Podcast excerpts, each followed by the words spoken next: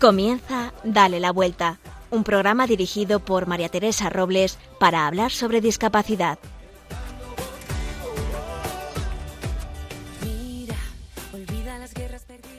Desde que yo recuerdo, en casa de mis padres se rezaba el rosario pidiendo por la paz. A mi madre, en la letanía, al llegar a Reina de la Paz, lo repetía. Alguna vez le pregunté, ¿por qué repites? Y ella contestaba, porque lo necesitamos. Estamos viviendo momentos de horror y dolor en Ucrania, que no dejan indiferentes. No nos dejan indiferentes y nos remueven hasta lo más profundo. Pero la guerra es más difícil todavía para las personas con discapacidad o las personas enfermas. En Odessa, en Ucrania, está la presidenta de Down Ucrania. Se llama Ukala. Es una mujer con dos hijas que tienen síndrome de Down, una con 25 y otra con 18 años. Además, Viven con su madre, una señora de 80 años que no puede desplazarse. Por eso la decisión de esta familia es no abandonar a su madre. Como ella, en esta ciudad hay 25 familias que no pueden huir de la barbarie de esta invasión. Tendrían que desplazarse en tren y llegan atestados de gente, por lo que no pueden subirse. Pero en medio de este dolor siempre ven la parte positiva. Nunca les oyes lamentarse. Te cuentan lo poquito bueno que ven en cada día. Por ejemplo, hoy durante los bombardeos hemos decidido poner audiocuentos a los niños para distraerles, se lo han pasado fenomenal. La profesora de educación especial iba a huir, pero decidió que no podía dejar a sus chicos solos, que necesitaban de ella. Allí no hay refugios antiaéreos y nos cuentan con alegría cómo han aprendido de rápido los niños a refugiarse en las bañeras poniéndose como gorro un cubo metálico. Así se disfrazan. Cuando les llegó un cajón con comida, nos mandaron una foto con una sonrisa en la cara de felicidad. Allí todo se celebra. En medio del horror hay esperanza y alegría. ¿De dónde la sacan? Nos dicen, no dejéis de rezar por nosotros. La oración todo lo puede. Dios está con nosotros. Por eso os pido desde aquí, no dejemos solos a las personas de Ucrania. Reina de la paz, ruega por nosotros. Reina de la paz, ruega por nosotros.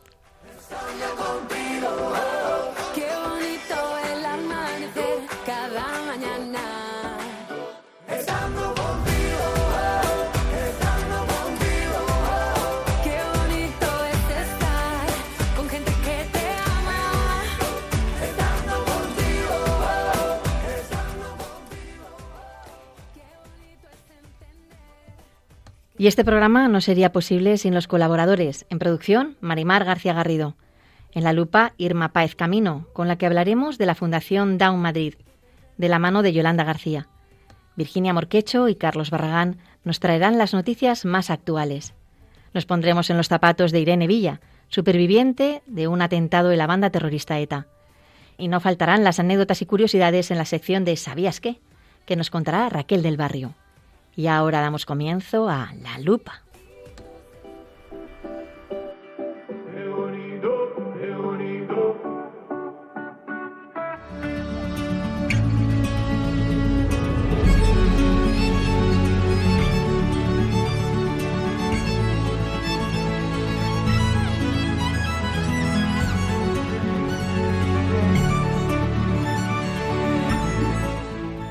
Buenos días, ¿cómo estás, Irma?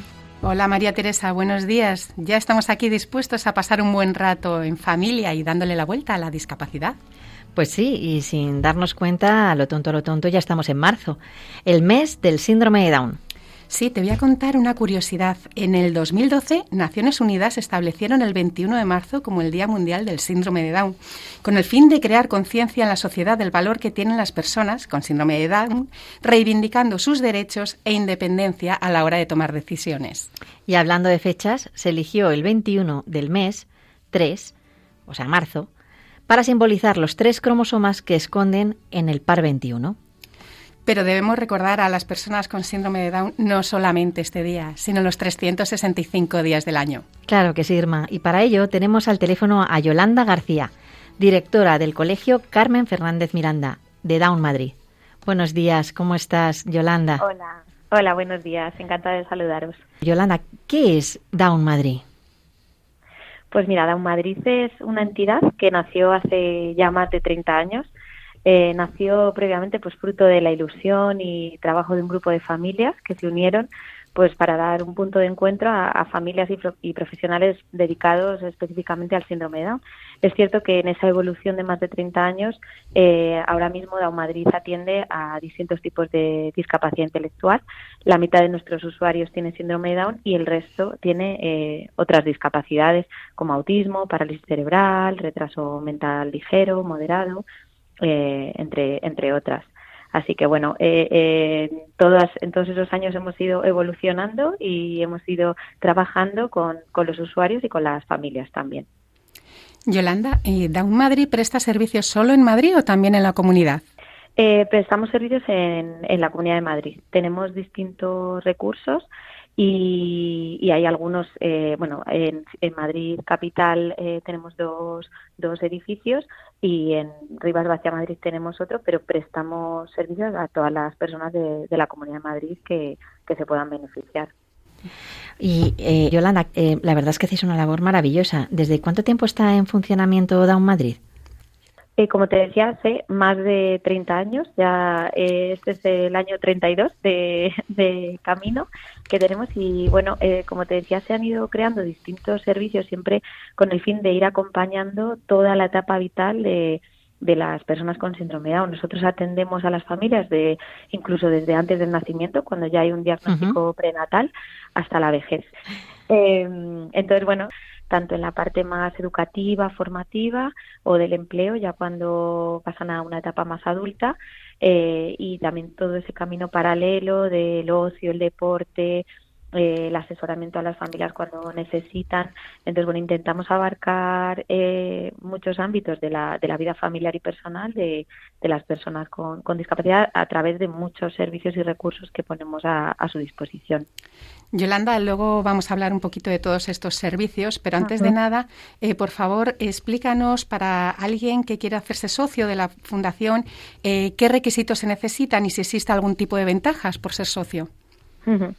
Bueno, nosotros eh, para ser socio colaborador de Down Madrid, pues bueno, es acceder a cualquiera de nuestros servicios. Como te decía, son eh, usuarios o alumnos o, niños en el, en el servicio de atención temprana que, que tienen que pueden tener distintos tipos de discapacidad. No es un requisito indispensable tener síndrome de Down, pese al nombre, como eh, te decía, el nombre viene de sus inicios y después pues hemos ido caminando también con otras discapacidades intelectuales. Y, y bueno pueden acceder eh, siendo parte de la entidad a todos nuestros servicios. Además también eh, asesorar eh, a través de la escuela de familias de, de, nuestra, nuestros profesionales de trabajo social que les dan un servicio de información y orientación de muchísimas cosas que van pasando ¿no? a lo largo de la vida, tanto a nivel burocrático como a nivel de recursos y servicios. Entonces, bueno, eh, el acceso a, nuestros servicios, a nuestra familia de Down Madrid, eh, supone todo esto, ¿no? El, estar dentro de, de, todo, de todo este asesoramiento, información, eh, recursos y, y poder acceder a todos ellos. Yolanda, entonces, cuando una familia acaba de tener un bebé con síndrome de Down y acude a Down Madrid, en ese primer eh, contacto, ¿de qué se les, les informa? ¿Qué es lo que les contáis? Mira, este primer contacto se hace desde el Centro de Atención Temprana eh, y bueno, se les atiende, por supuesto, basándonos en los valores de respeto y acompañamiento, que es un poco la dinámica con la que acompañamos a las familias en toda la etapa vital de la persona. Eh, en esa primera, en ese primer contacto, pues atendemos mucho sus dudas, que, que son muchas y, y, muy variadas, ¿no? Eh, dependiendo de la familia y les intentamos acompañar en esas dudas que más les preocupan eh, eh, a esas familias. Las más frecuentes, ¿cuáles suelen ser? Pues eh, esa contención emocional, explicar qué implica la discapacidad, los pasos más inmediatos, por ejemplo, una plaza en un centro de atención temprana. También las familias mm, suelen tener una gran preocupación sobre el futuro y sobre eh, pues los recursos o, o, las situaciones que se pueden dar cuando los padres no estén. Entonces, bueno, los profesionales les acogemos en todo esto y les intentamos asesorar e informar de todo lo que supone, ¿no? De todas estas cosas. Además, también hay una parte muy importante y muy bonita también, que es que les damos la posibilidad eh, de contactar con otras familias en su misma situación, que ya han pasado ese proceso inicial, y entonces también eh, les ponemos como un poco en contacto para que también esa acogida familiar se dé dentro de, nuestro seno un poco y, ese acompañamiento también es mucho más cercano, mucho más realista, ¿no? Con las situaciones como de familia a familia. me, me, parece interesantísimo. Eh, Yolanda, mm, según van creciendo los niños, van teniendo otras necesidades, como bien nos has contado, cada uno en sus diferentes etapas, y, de repente aparecieron los colegios en, vuestro, en vuestra fundación. Cuéntanos un poco eh, cómo llegaron, por qué, cuál fue la razón por la que eh, decidisteis emprender este, este camino, ¿no? Sí, nosotros, como te, te estoy comentando, eh, acompañamos desde el respeto a las decisiones familiares y, a, y a que la familia pues también vaya tomando sus decisiones, teniendo, por supuesto, toda la información los colegios de educación especial eh, que actualmente tenemos y ahora y ahora te comento otras modalidades educativas también más inclusivas pues eh, nacen pues dando un poco respuesta a esas familias y a esas personas con discapacidad que se beneficiaban más de estar escolarizadas en un centro de educación especial por diferentes motivos. Los motivos que, que, llevan una familia a elegir la modalidad de educación ordinaria o educación especial pues son muy variados eh, implica pues eh, el área social, eh, el área pues, de aprendizaje, bueno, muchas, y también puede variar a lo largo de su etapa vital, disfrutando de todas las modalidades educativas, pues dependiendo del momento y de la edad, ¿no? Entonces, bueno, nosotros eh, dando esa respuesta tenemos asesoramiento de distintas modalidades de escolarización, eh, también hacemos acciones con centros ordinarios. Hay muchos usuarios, muchos alumnos que están en un centro ordinario y que después se benefician de, del servicio de intervención aquí, por ejemplo, de logopedia, intervención psicológica, como un poco eh, solapándonos, bueno, solapándonos o, acompañándonos, ¿no? Tanto la modalidad ordinaria con, con, otros servicios. Y los centros de educación especial, que tenemos dos, eh, pues uno tiene alumnos desde tres años, que ya eh, desde tres años pues ya ve que la opción más beneficiosa es la educación especial, y luego el otro colegio, que es el, que yo dirijo, que es, eh, tenemos alumnos desde 12 años que suelen venir cuando terminan la primaria en un centro ordinario. Muchos de nuestros alumnos han estado escolarizados en educación ordinaria y cuando van a pasar a secundaria pues ya deciden que lo más oportuno es el cambio a educación especial. Eh, como te decía, también estamos intentando eh, por abrir ese abanico eh, en opciones también inclusivas. tenemos ahora mismo un alumno en educación combinada, que es una modalidad intermedia que está aquí dos días en nuestro centro de educación especial y tres en su centro ordinario de referencia en el que está escolarizado con sus compañeros y se beneficia de ambas modalidades. Y después también en el colegio de, de Rivas, que se llama María Isabel Zulueta, eh, tenemos un aula en un colegio ordinario, es un aula estable que en el que alumnos de nuestro centro están eh, ubicados, su aula está ubicada en un centro ordinario, disfrutando un poco del entorno inclusivo y, también pues de la parte que tiene la especificidad de un centro de educación especial con sus profesionales y sus apoyos. Yolanda, hablando de las actividades inclusivas, eh, Down Madrid, ¿qué, ¿qué actividades ofrece a través del ocio y del deporte? Sí, nosotros, eh, tanto el ocio como el deporte son dos pilares muy importantes de la vida de una persona y les damos mucha, mucha importancia en nuestra entidad. Y siempre que se puede, siempre intentamos realizar las actividades tanto de ocio como deporte, como arte, como cultura dentro de los entornos ordinarios y comunitarios que nos ofrece, pues en este caso, la ciudad o la Comunidad de Madrid. Entonces, siempre que podemos, pues, eh, pues lo hacemos y es altamente frecuente que lo hagamos en entornos lo más inclusivos posibles. Además, hacemos pues muchas acciones más concretas en, en por ejemplo, eh, eh, colegios ordinarios, como te decía, los, los colegios solemos hacer actividades dentro de, de otros colegios ordinarios o otros colegios ordinarios vienen a nuestro centro a hacer acciones y también para ir encaminándonos también pues hacia todo lo inclusivo que nos ofrece la sociedad y los recursos comunitarios. Eh, la verdad es que eh, me encanta eh, Yolanda, que habléis de inclusión, al mismo tiempo de educación especial, que las dos pueden jugar juntas y que además los padres tienen, o sea, que acompañáis a los padres, ¿no? Para que puedan elegir libremente cada uno la especialidad que, crea que es mejor para su hijo. Esto, la verdad es que me ha gustado mucho porque creo que juntos sumamos. Eh, es muy bonito oírlo efectivamente nuestra nuestra línea un poco, ¿no? Y el, siempre ese acompañamiento y, y, esa información y nosotros acompañamos a las familias en, esa decisión que, como te decía, puede ir influida por muchísimas muchísimos aspectos que entran dentro del ámbito familiar y, y personal, claro. Mm, efectivamente. Yolanda, es precioso todo lo que estáis contando y bueno, ya que se acerca el Día Internacional del Síndrome de Down, el 21 de marzo, ¿tenéis previsto algún acto para ese día? Sí, sí, sí, tenemos previsto un acto. Eh, bueno, tenemos previstos varias, varias acciones. Eh, te resalto alguna. Nosotros ya desde hace muchos años nos incorporamos a esa, eh, esa propuesta que hacen muchas entidades, que es los calcetines desparejados, que, os invito a, a hacerlo ese día, que es llevar eh, un, calcetín de cada tipo y, enseñarlo, ¿no? Para un poco visibilizar eh, pues este día, ¿no? Y es un poco la, el símbolo. Entonces nosotros nos unimos a esa campaña y después tenemos pues acciones en cada edificio, en el edificio que tenemos en Tres Olivos, que es más para la etapa adulta, se va a hacer eh, como un mercado de primavera, con un mural artístico, eh, bueno, con diferentes acciones que se van a hacer, invitando también a, distintas personas de, del propio barrio y de la propia comunidad para hacer un poco esa, esa comunidad, ¿no? Y eso, eso que decíamos, ¿no? De colaboración juntos y en los colegios se, va, se van a hacer acciones deportivas en las que también se va a invitar a familias y a otras personas pues a, a hacer juntos pues esto a, pues a celebrar juntos este día eh, a través del deporte.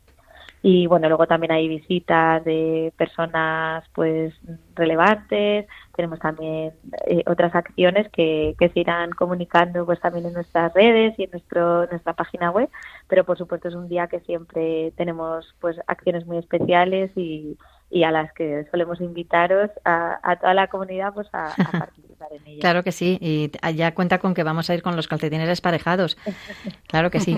Eh, de todas maneras, todos aquellos que queráis eh, saber más sobre Down Madrid, eh, ¿dónde pueden tener toda esa información, Yolanda? Eh, pues mira, lo más directo y, donde encontrarán toda la información es en nuestra página web, que es www.daumadrid.org y ahí ya pues eh, tienen también eh, todo el equipo mm, con los que pueden contactar dependiendo de, de pues del recurso al que quieran pues acceder. Eh, y luego también nuestras redes sociales que estamos en, en casi todas y también eh, pueden buscarnos pues para información más del día a día en el que colgamos y pueden seguir un poco nuestra las acciones que vamos haciendo que además son interesantísimas. Bueno, nos pasaríamos más tiempo hablando contigo, la verdad, porque creo que se queda mucho, mucho sin contar, pero lamentablemente tenemos que terminar. Muchas gracias, Yolanda García, directora del Colegio Carmen Fernández Miranda, eh, perteneciente a la Fundación Síndrome de Down. Gracias por estar con nosotros. Un placer y muchas gracias por, por esta oportunidad de escucharnos y de conocer un poquito más Down Madrid.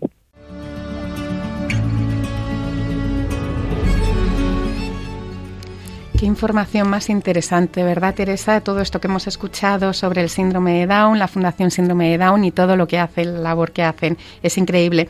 Y bueno, yo creo que nuestros oyentes tienen un poquito más claro lo que es y lo que hace la Fundación Síndrome de Down. Pues sí, la verdad es que ha sido muy clarificante. Y aquí acaba la lupa por hoy.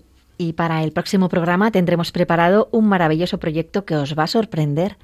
La Fundación El Arca ¿Podréis esperar 15 días para escucharlo?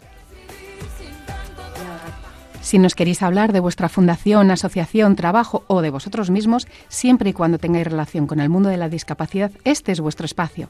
Podéis escribirnos a dale la vuelta radiomaria.es o a nuestra cuenta de Instagram arroba dale la vuelta radio. Estaremos encantados de escuchar vuestras propuestas.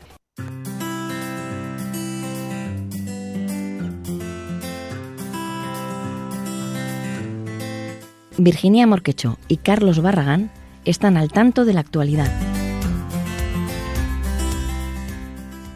Comenzamos recordando que ayer finalizaron los Juegos Paralímpicos de Invierno, que han tenido lugar en la ciudad de Pekín. Este evento deportivo, que ha celebrado su decimotercera edición, ha contado con representación española.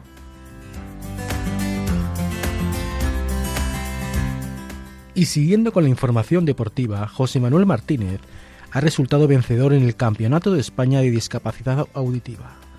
El jerezano ha ganado de forma contundente ya que no ha perdido ningún set.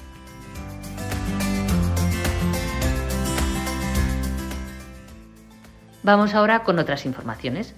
La Fundación 11 ha puesto en marcha el programa de ayudas para la movilidad internacional. Este programa, que ya va por su quinta edición, permite a jóvenes con discapacidad de entre 18 y 29 años estudiar inglés, francés o alemán en algún país europeo cuya lengua oficial sea alguna de estas tres las ayudas son para estancias de entre 4 y 12 semanas de duración y los interesados deberán acreditar una discapacidad igual o superior al 33%. Podéis consultar las bases en el portal de becas de la Fundación 11.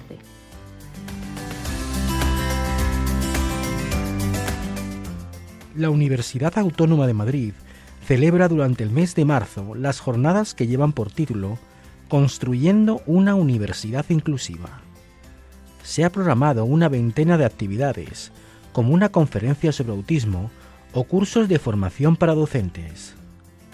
El objetivo de estas jornadas, según recoge la página web de la universidad, es dar visibilidad a la labor que se está realizando en materia de inclusión. Si estáis interesados en conocer el programa, podéis encontrarlo en la página uan.es.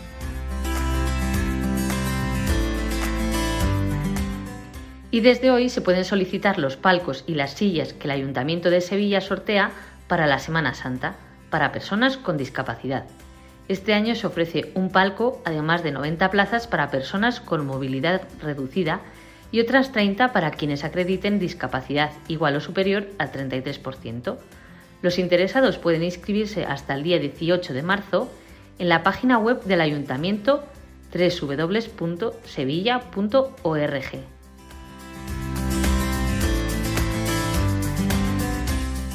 Y hoy terminamos con otro lugar que está apostando por la accesibilidad, el Mirador de la Tosca en Barlovento, Canarias.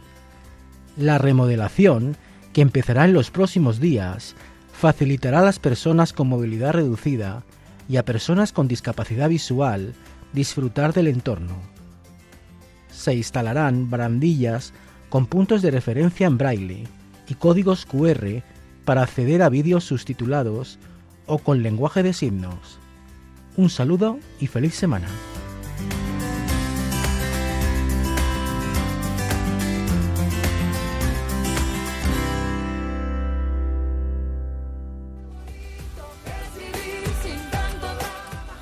Para los que os habéis incorporado ahora, os recordamos que estamos escuchando el programa Dale la Vuelta, un programa que trata sobre la discapacidad. Y ahora empieza la sección Ponte en mis zapatos.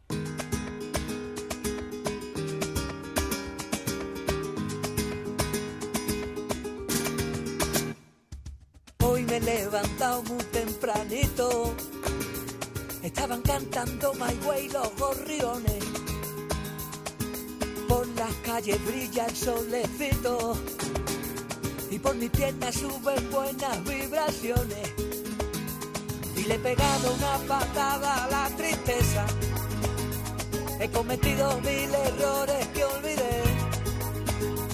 Dame la mano, niña, tengo la certeza, ay, ay, ay, de que va a pasarme algo bueno, va a pasarme algo grande.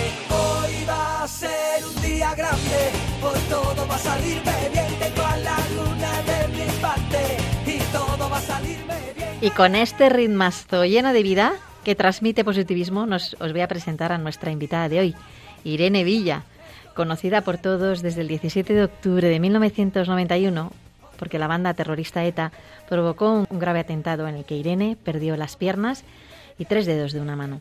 Irene es periodista, es psicólogo, presidenta de la fundación que lleva su nombre, Irene Villa, tiene varios libros escritos, es madre de tres chicarrones preciosos, deportista olímpica, es alegre, es vital y sobre todo una mujer con un gran corazón. Bienvenida, Irene. Muchas gracias, muy buenas, qué bonito. Lo más importante para mí, mis tres hijos. ¿Qué te voy a decir a Lo ti? sé, por eso los he añadido, porque me parece... Eso es lo más maravilloso, lo más bonito y el mayor milagro que la vida y recompensa que la vida me ha dado.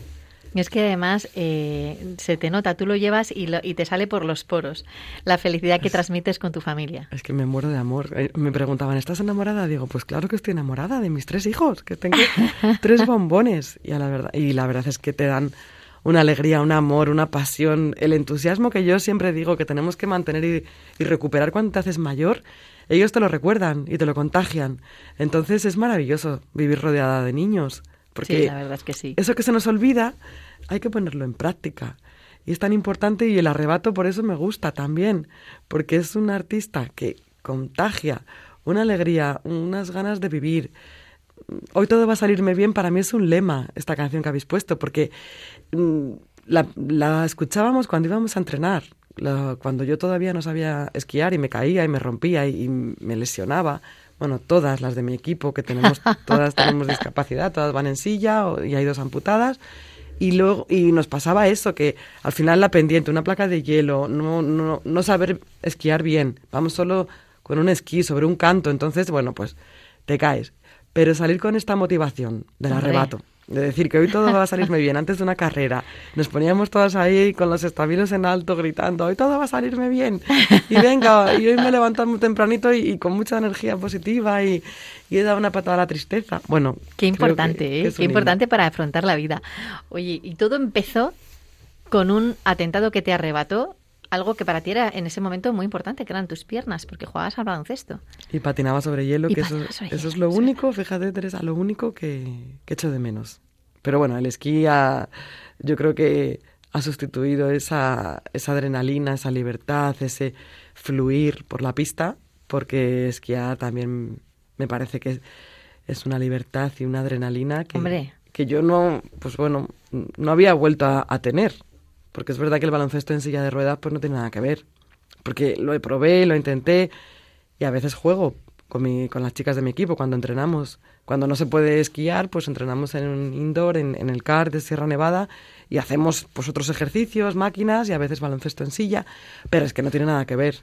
Mm, La, canasta sigue estando a la misma altura que yo digo, madre mía, estos del Fundosa y de tantos equipos de baloncesto en silla son para mí unas máquinas porque tienen una fuerza en los Desde brazos y un control de la silla y Yo todo. pensé que estaba adaptado la- el, tam- el tamaño de Pues la canasta. No, no, hija mía, la canasta. Yo decía, pero ¿cómo va a estar la canasta igual para una, una persona en silla que para mi amigo Romay, que mide Claro. los 13?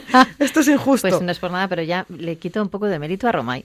Sí, no, o se lo pones a los de... claro, por eso los la se silla. los voy a poner a los de la Desde silla. luego que lo tienen. Todo el que le quito se lo pongo. Exacto, pero el esquí, la verdad que, bueno, para gente con cualquier discapacidad, incluso gente con yo alucino cómo se agarran las manos y, puedes hacer cuña, en fin. Y luego gente con autismo, por ejemplo, veo que hay un cambio increíble porque están con su entrenador en el, en el telesilla y luego pues tienen que poner toda su atención y parece que conectan con esa actividad, ¿no? Con eso que se llama en psicología positiva el, el flujo, ¿no? Fluir, el flow, que es tan importante que apasionarte con, Sí, con los cinco sentidos, con lo que estás haciendo, que pierdes la noción del tiempo, que pierdes todo y, y te centras en eso, bueno, para y, para, y para que la gente se centre en quién eres, porque tenemos también mucho mm, mucha persona joven que a lo mejor todavía no sabe muy bien quién es Irene Villa y qué es lo que pasó.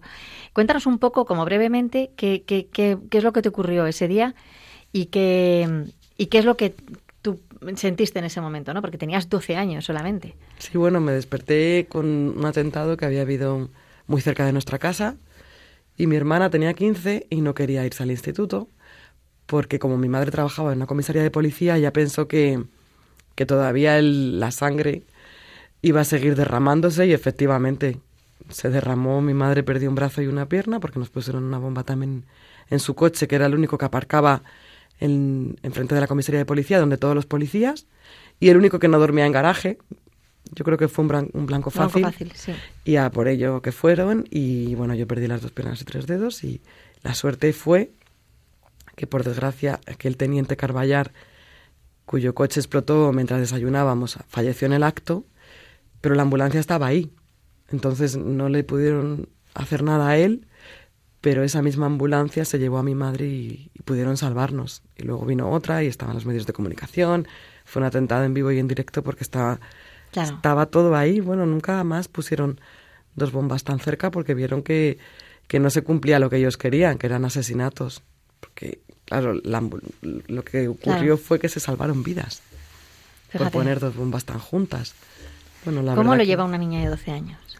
Pues tuve un ejemplo maravilloso que es mi madre, que me dijo, hija, perdónales, no saben lo que hacen. Y efectivamente, que luego he visto la, he leído el libro. Esto te lo he oído más de una vez, pero la verdad es que me gustaría que lo contaras un poco a los, a los oyentes, que eh, perdonaste y has perdonado y, y, perdonas, quiero decir que es un, porque eso es un acto mm, diario, o sea, cuando te viene la imagen, tú sigues en ese, en ese, con esta idea, perdonar absolutamente.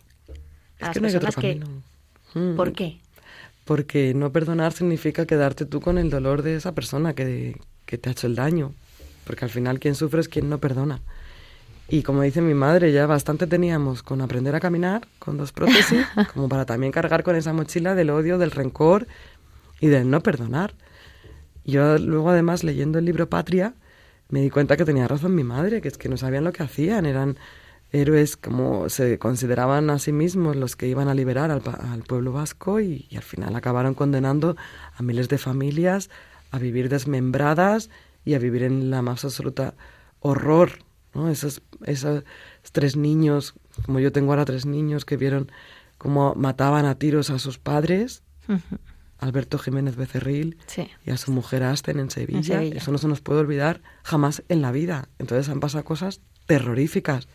50 años de terrorismo que no podemos borrar de un plumazo como ahora parece que, que quiere hacerse, ¿no? Como que no hubiese existido. No, hay que saber lo que ha pasado en España. Hace no tanto, hace 10 años. Nada. Que dejaron de matar. Hace 10 años nada más.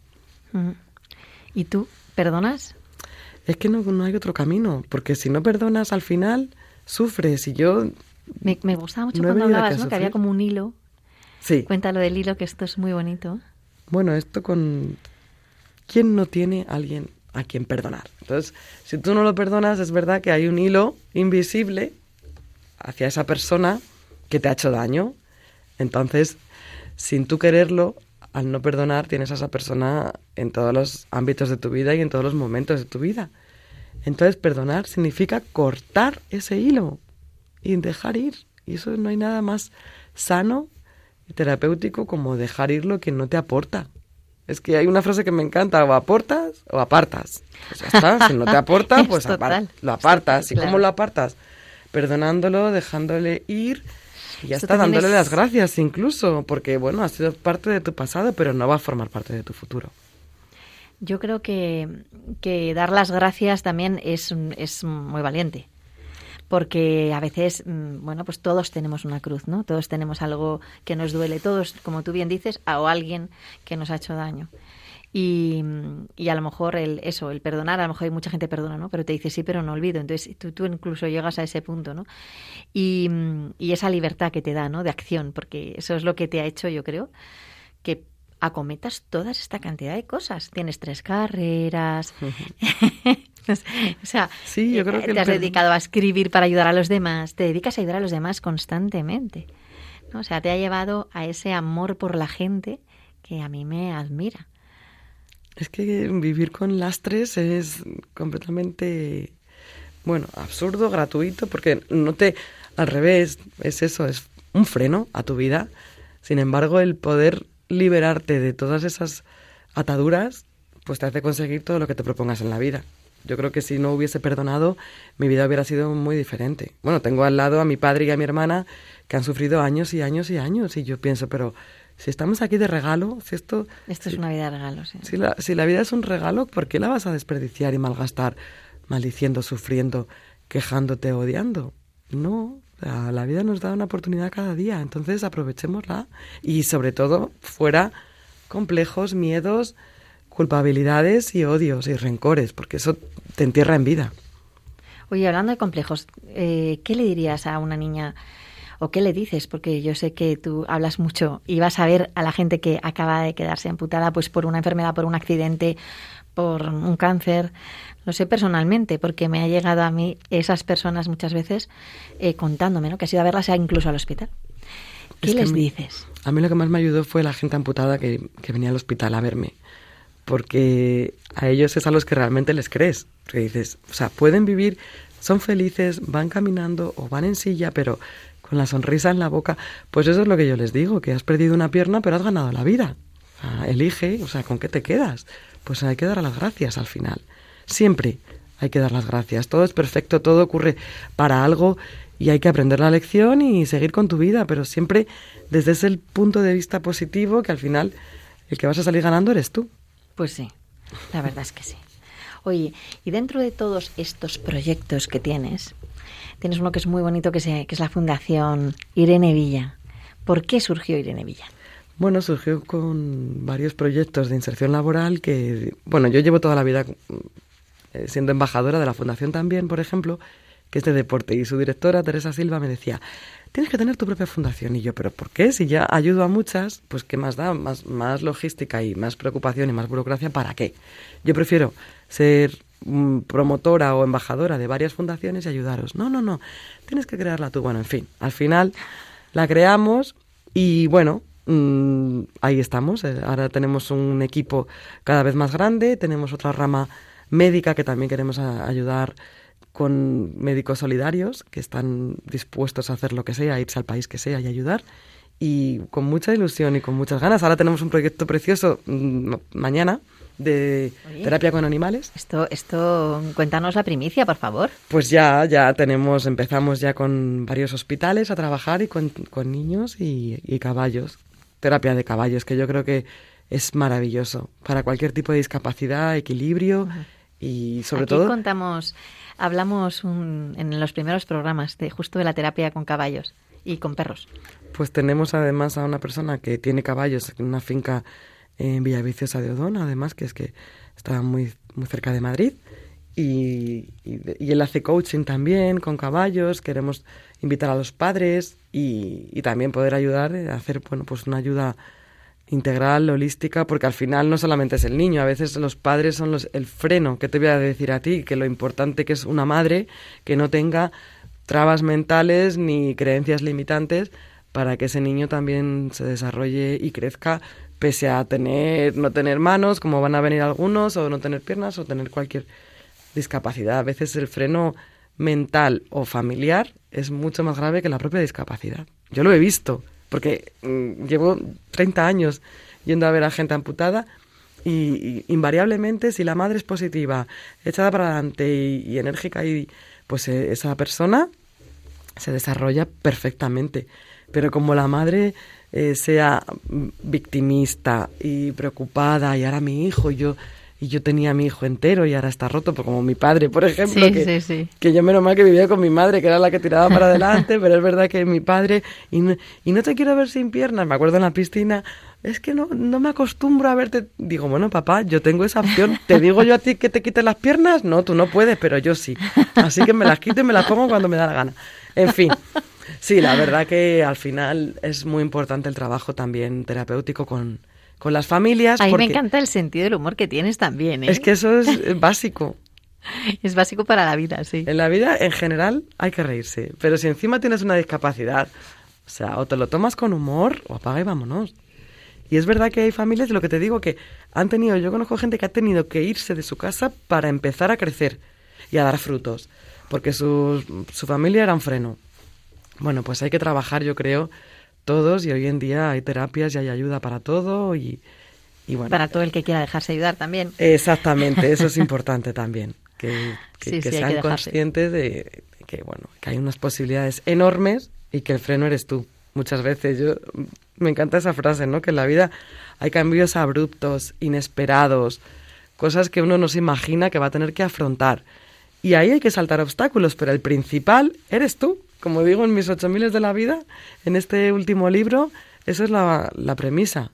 O sea, mira a ver qué tienes tú que no estás aceptando y que estás bloqueando y que estás impidiendo que ocurra en tu vida o que venga a, ti. O sea, eres tú quien, quien te pones los principales obstáculos, pese a que los ocho miles de la vida, que son mm, conquistar eh, pues un trabajo, una vida feliz, una pareja, superar una enfermedad, una dificultad, al final todo está dentro. Tus pensamientos para mí son brutales, pensamiento positivo, el, la visualización creativa.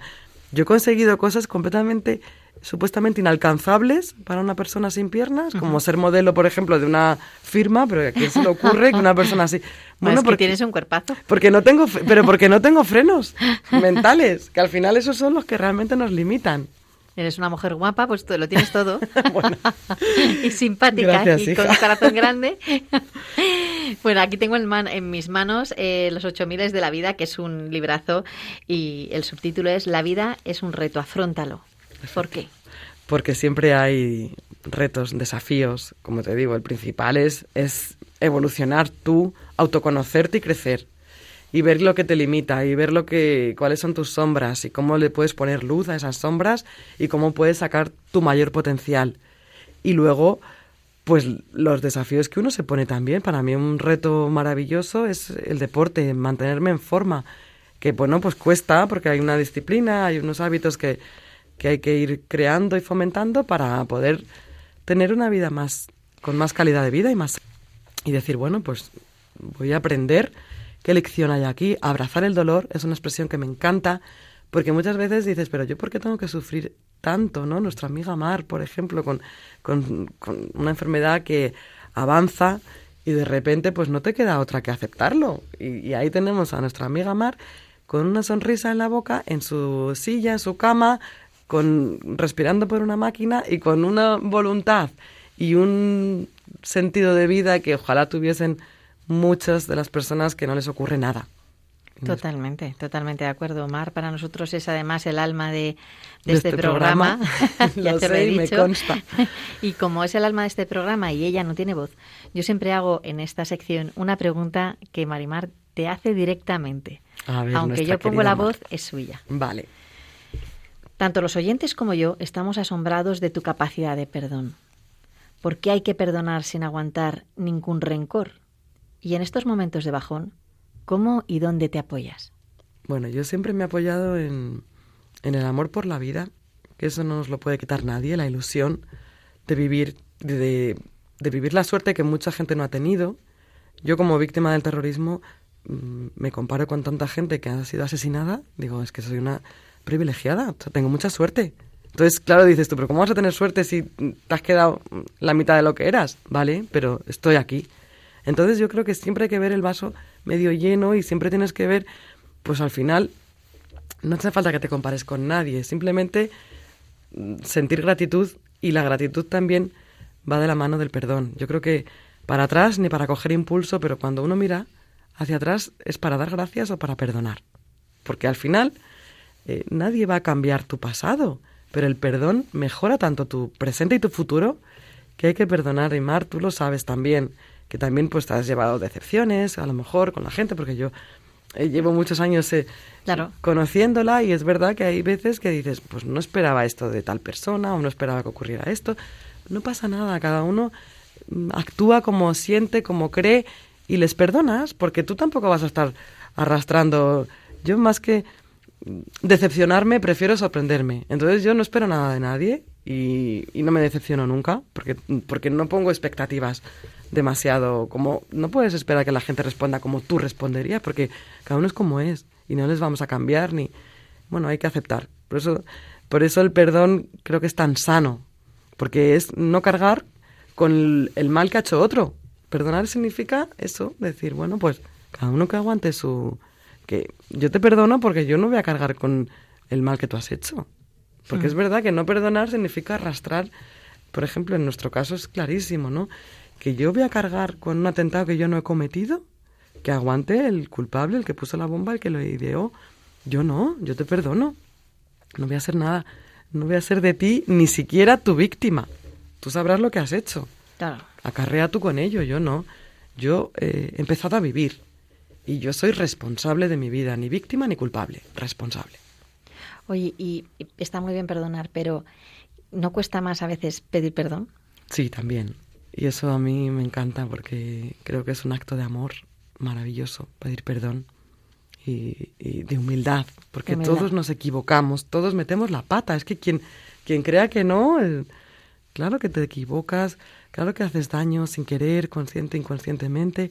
Bueno, pues se pide perdón y se perdona. Y el primero que te tienes que perdonar es a ti mismo, porque quien no perdona generalmente es porque a sí mismo tampoco se perdona. Entonces, ¿cómo vas a perdonar a alguien si no te perdonas a ti? Mm. Yo siempre digo que la paz empieza por uno mismo, que esta frase para mí también es como un lema ¿no? de Gandhi que decía ojo por ojo y el mundo quedará ciego. Entonces, si tú quieres ver la paz, sé tú la paz. Y entonces empieza por ti. El perdón es lo mismo. Si no empiezas a perdonarte a ti, ¿cómo vas a perdonar al resto? Igual que el amor, la autoestima, mm. es la base de una vida que florece y una vida sana y una vida, una vida vivida intensamente. Absolutamente. Pero quiérete, porque si no es muy difícil que te quieran. Y si te quieren, van a sufrir, porque querer a una persona que no se quiere es toxicidad y es sufrimiento. Totalmente. Fíjate cómo te entiendo que, que, que, bueno, los católicos creemos en el perdón tanto, ¿no? Que porque Jesucristo ha creado una cosa tan, tan interesante como el sacramento del perdón, que se llama así, el sacramento del perdón, ¿no? Es la confesión y, y, eso, y es donde Jesucristo da su amor. O sea, lo que viene es a darte su amor, a decirte te quiero como eres, ¿no?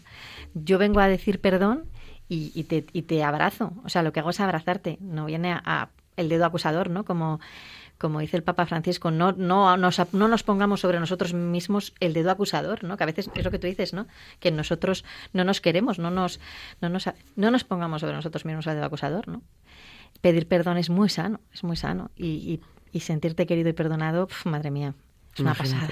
Imagínate. Es como una liberación total, ¿no? Es que de eso, de eso va la vida, ¿no? De quitarnos... Mm, capas y de quitarnos frenos y máscaras y, no sé, la autenticidad. El amor, para mí, son innegociables. sí. Mm. El amor todo se puede, la verdad es que es una realidad. Em, Irene, con, con, este, con esta vida tan maravillosa y tan apasionante que tienes, mm, ¿tú te has puesto algún freno alguna vez? Pues a lo mejor de cuando era más joven, pues, pues sí, claro, ahora hablo con mis 43, que ya has quitado un montón de complejos y de historias. Que parece que tiene 20. Y el síndrome de la impostora, que, que, justo hablábamos, ¿no? El, que las mujeres muchas veces nos, nos ponemos unos listones muy altos. Y yo he sido de esas. Mm. Yo he sido de las que me he machacado y me he sido muy perfeccionista eh, nunca estaba a gusto con un trabajo, con no, lo podía haber hecho mejor. Entonces, da rabia que tienes que llegar al cuarto piso para entender que, hay que vivir más relajadamente. que hay que disfrutar un y ser más, flexible contigo y no ser tan autoboicoteadora, que eso también, bueno, es la mente, ¿no? La que nos limita, nos controla, dramatiza y se pone en lo peor y nos juzga.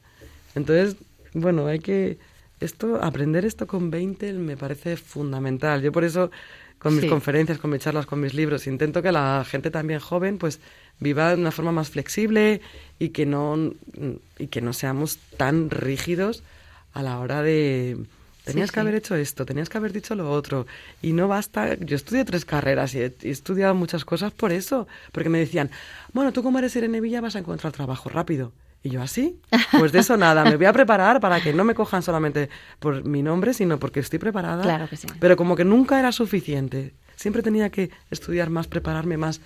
Entonces, bueno, pues claro que sí, eh, estos frenos y este, esta filosofía yo creo que más práctica y más flexible, yo creo que la vas aprendiendo con la vida misma. Con la vida. Oye, Irene, ¿y qué le pides a Dios ahora? Salud, que es lo que siempre he pedido. Amor tengo a raudales, pero bueno, siempre pido salud y amor. Bueno, en, mi estado de WhatsApp está eso. Salud y amor. Es que ya, con eso, ¿qué más quieres? Ya puedes vivir eternamente. Exactamente. Yo siempre salud, salud, salud, porque es verdad que los momentos que, que he tenido, bueno, algún problema médico, una bacteria, que me acuerdo muchísimo también de tu hijo, porque todos quienes han pasado un cáncer, un, un proceso largo de, de estar rezando, de decir, venga, por favor, que no pase a la sangre esto, que esto se controle, que los médicos puedan, con tal antibiótico, con tal, solucionar esto, pero es verdad que, que esos son los momentos más duros de la vida de cualquier persona, yo creo. Sí. Por eso lo que le pido es salud. Totalmente. Yo creo que tener teniendo eso, amor y salud, eh, ya puedes hacer la vida que, que sea, porque aunque tengas alguna dificultad muy grande, eh, puedes afrontarla de otra manera, porque la, dificultad la vas a tener que seguir teniendo. Así es. Y, claro, se afronta de otra manera. Es verdad que, la, que, luego también para, para poder dar, es verdad que para poder recibir hay que dar, ¿no? Y entonces hay que dar mucho, eh, porque, porque es verdad que es recíproco. Y esto tú también lo cuentas alguna vez, ¿no? lo importante que es darse. Sí, es que el dar sin, sin esperar nada a cambio, creo que ese es uno de los mayores dones también. El poder, la generosidad, es que quien, quien es generoso es mucho más feliz que el egoísta. O, pero vamos, y además la recompensa es infinitamente mejor. Bueno, Irene, estaríamos contigo eternamente porque tienes tanto, tenemos tanto que exprimir de ti. Te vamos a invitar otro día, si quieres, a, venir al programa para hablarnos de la fundación con más detalle y que pueda la gente saber qué es exactamente lo que hacen en la fundación Irene Villa. ¿Si te parece? Claro que sí, con mi hermana, que es la que lleva los proyectos. Por supuesto, con tu hermana, vamos, encantada. Fíjate tú, qué pareja más estupenda y, muchísimas gracias por haber venido. A ti y a todos. Un abrazo enorme para todos.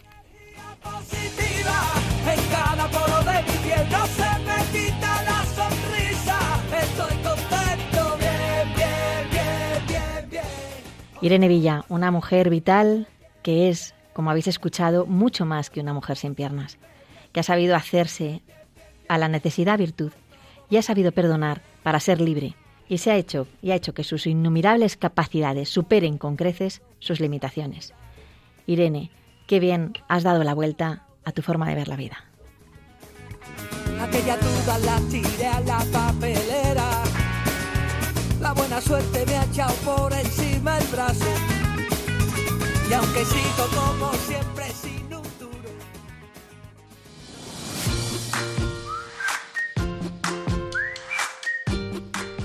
Y ahora os dejo con Raquel del Barrio para ver qué aprendemos en ¿Sabías qué?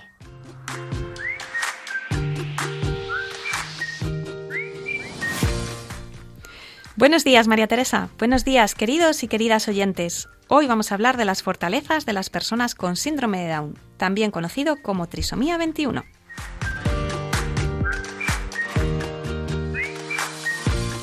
¿Sabías que el aprendizaje visual suele ser una de las fortalezas de las personas con síndrome de Down? Una de las formas de aprendizaje que mejor funciona con las personas con síndrome de Down tiene como protagonista los ojos. A pesar de que muchas personas con trisomía 21 necesitan llevar gafas, a la mayoría les resulta más fácil comprender la información de forma visual que auditiva, pues su velocidad de procesamiento visual es mayor. Por eso, el uso de imágenes, fotos, dibujos les facilita mucho la comprensión y el aprendizaje. Una de las características de las personas con síndrome de Down menos conocida es que suelen presentar un umbral más alto para el dolor que el resto de personas. ¿Sabías esto? Esto quiere decir que no lo van a percibir en circunstancias en las que otros sí lo sentiríamos, o si lo sienten, lo hacen en menor medida. Esto puede ser una ventaja o un inconveniente, según se mire, pero hoy nos quedamos con la ventaja, porque a todos nos gustaría que en una determinada prueba médica, por ejemplo, pues nos doliera un poco menos, ¿no te parece? Otra de las fortalezas que suelen tener las personas con síndrome Down es la responsabilidad, la constancia y la persistencia. En algunos casos demasiada, ya que con frecuencia les cuesta adaptarse un poquito a los cambios. La mayoría son también puntuales, colaboradores, amables y sociables. Y la empatía suele estar presente en muchos de ellos, debido a su gran inteligencia emocional, una capacidad en la que nos superan a la mayoría de las personas y que ya quisiéramos tener muchos. Suelen darse cuenta de cómo están las personas que tienen a su alrededor solo con mirarlas, y se fijan mucho en el lenguaje corporal, en la expresión facial y en su tono de voz. A la mayoría les gusta realizar bien sus tareas y presentan conductas adaptativas en la vida diaria y adquieren sin mayor dificultad los hábitos en su autonomía personal. En el ámbito laboral, hay estudios que demuestran que mejoran el ambiente entre los compañeros y hacen que las personas que les rodean sean más felices. Estas y otras muchas son las fortalezas de la mayoría de las personas con síndrome de Down, que no quiere decir que todas sean así, porque como el resto, todos somos únicos y diferentes. Cada vez son más las personas conocidas en diferentes sectores que tienen síndrome de Down. Los medios de comunicación y las redes sociales han contribuido mucho a ello. ¿Y quiénes son algunas de estas personas? Bueno, pues eh, seguro que lo conoces. El abanderado en España del síndrome de Down desde hace muchos años es el polifacético Pablo Pineda, que en la actualidad tiene más de 40 años y es el primer europeo en obtener una titulación universitaria, en concreto magisterio, además de ser actor, presentador de televisión, escritor de varios libros y conferenciante. Pablo ha sido quien ha defendido los derechos de las personas con síndrome de Down desde hace varias décadas, en nuestro país y fuera de él. Pero afortunadamente cada vez son más las personas con esta condición que triunfan en diferentes profesiones y tienen visibilidad en campañas y en medios de comunicación. Entre ellas está Paola Torres, vallisoletana de 32 años, que fue la primera modelo con síndrome de Down en desfilar en una pasarela española. Es blogger, conferenciante y profesora de talleres de moda que tiene una cuenta en Instagram, vía Paola Blog, con más de 7.000 seguidores. También está Marianne Ávila, valenciana de 24 años y también modelo profesional que ha desfilado en las pasarelas de diferentes ciudades del mundo y ha trabajado para diseñadores como Francis Montesinos y Agatha Ruiz de la Prada llegando a participar en 2018 en la Fashion Week de, Nueva York y habiendo recibido en esta misma ciudad, en 2020, un galardón por sus logros como modelo y por ser un ejemplo a seguir. La actriz Gloria Ramos, protagonista de la película Campeones, que en 2019 se llevó el premio a la mejor película, y también es conocida por su labor Ángela Bachiller, que con 30 años consiguió ser la primera concejal con síndrome de Down en España y que antes de esto realizó labores administrativas en el ayuntamiento de su ciudad, Valladolid. Por último, tenemos a Blanca San Segundo, la primera española con síndrome de Down graduada en España al terminar sus estudios de terapia ocupacional y que en la actualidad trabaja en una escuela infantil. Hace algunos años también fue en las listas de un partido político en su localidad natal y colabora con diferentes organizaciones en la defensa de los derechos de las personas con síndrome de Down y por su inclusión en la sociedad. Y hasta aquí nuestra sección de hoy sobre las fortalezas de las personas con síndrome de Down. Si quieres que en próximos programas hablemos de un tema en particular, solo tienes que escribirnos un correo electrónico a dale la vuelta Hasta el próximo programa y feliz día. Adiós.